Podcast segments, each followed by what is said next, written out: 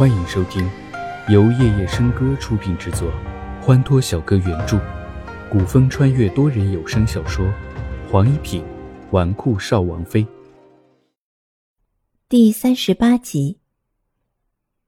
齐之言永远是一副冷心、冷情、冷面的人，从没有一个人能与他亲近的起来。我今天来不是为了此事。齐之遥坐在齐之言对面，自己动手倒了一盏茶，一口便喝了个精光。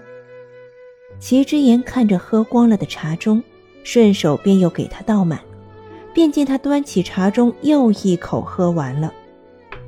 女子应是温婉贤淑，如你这般粗鲁，入了宫，可要听从嬷嬷的指引，莫要惹事。对于齐之言对他的各种说责，齐之遥已经见怪不怪。他从来是这样，若是哪一次来见他，不听见数落他的话，反倒是不习惯了。哥，我不想跟奶奶进宫去看景太妃。齐之遥嘟着嘴，似乎有千百个不愿意。齐之言自然知道原因，景太妃是秦王府的女儿。便是秦隐的姑奶奶，景太妃向来疼爱这个侄孙子，只是如今他与秦颖桥归桥，路归路，早已两不相欠。若是到时候景太妃问起此事，而且秦颖定也会去看望景太妃，他不想再与秦王府有任何的瓜葛，眼不见为净。躲是躲不掉的。你难道一辈子要躲着他不成？你在他秦王府，可有做过对不起他及秦王府之事？若是没有，你为何要躲他？齐之言的话点醒了齐之遥。对呀，他为何要怕见秦影？即便老太妃问及此事，他也有一说一。想通之后，齐之遥笑了起来：“ 呵呵，哥，你放心。”我一定会帮你娶个天底下最好的老婆的。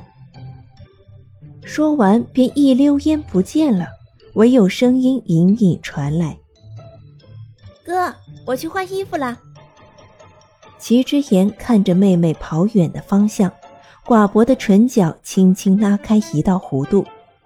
这时，管家再次抱着账本走了进来，正好看见齐之言嘴角未散去的笑。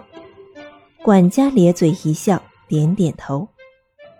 看世子笑了，哼，难道是小姐又给世子出了什么难题？齐之言没有直接回答，而是开口道：“管家，你去告诉初心，让他入宫之后，便想办法将姚二入宫见静太妃之事告知乔公主。”哎。世子为小姐想的真是周到。管家叹了一声，随即出门。因着齐之遥之前并不常入宫，嫁入秦王府之后也没正经学过宫中规矩，因此在去往皇宫的路上，齐老太君特地让身边随侍了多年的嬷嬷随行，给齐之遥蒙补宫规。与齐之遥所预料的一样，刚刚到宫门口下车，便看见前方一辆华贵无比的马车。齐之遥再熟悉不过，赶车的是秦王府的马夫。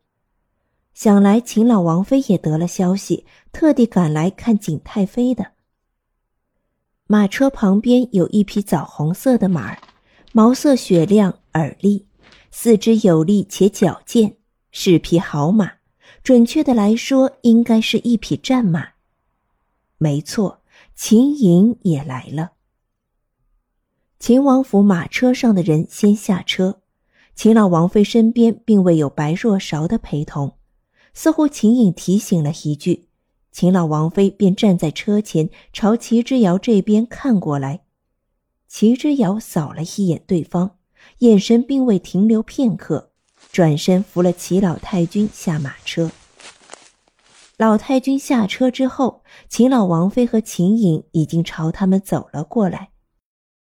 秦颖给老太君请安，老太君可好？齐老太君闻言抬头，眼前站着的是丰神俊朗、俊逸非常的秦王。这个他曾经以为会一辈子是他孙女婿的小伙子，如今依旧是年轻俊朗，只可惜已非往昔的人。老太婆，一切安好，秦王客气了。齐老太君也客气的回答。随后，秦老王妃也开口道：“啊，老太君，这也是进宫来看姑姑的吗？”即便秦老王妃如何不喜欢齐之遥，但是在齐老太君面前却不敢有半分逾越。这位老太君虽然年过花甲，但是在皇朝的影响力却绝非他一个王妃能撼动得了的。因此，对齐老太君甚是尊重。老身与景太妃相交数十载，如今她身体不爽，我自然要来瞧瞧。对于秦老王妃曾经对齐之遥的所作所为，他并非不知道，只是没有拿到明面上来说。秦颖看向齐之遥，开口：“之遥，许久不见，你还好吗？”齐之遥轻描淡写的挑眉，望着秦颖：“我很好，秦王不必挂念。”秦颖从齐之遥的脸上并未看出半分情绪，眼睛里却似乎带着一种嘲讽的神色。这一幕映入秦颖的眼中。忽然之间，就有了一点异样的心情，似乎自从休夫之后，齐之遥越来越能牵动他的心了。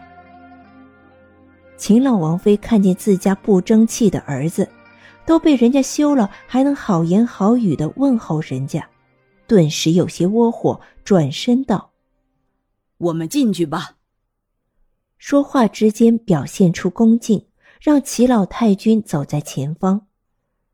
齐之遥随着齐老太君走在前方，秦颖一双目光紧紧追随着齐之遥的背影。秦老王妃脸色一黑，立即警告道：“颖儿，你别忘了，是谁让你名誉扫地？是谁让秦王府丢尽脸面？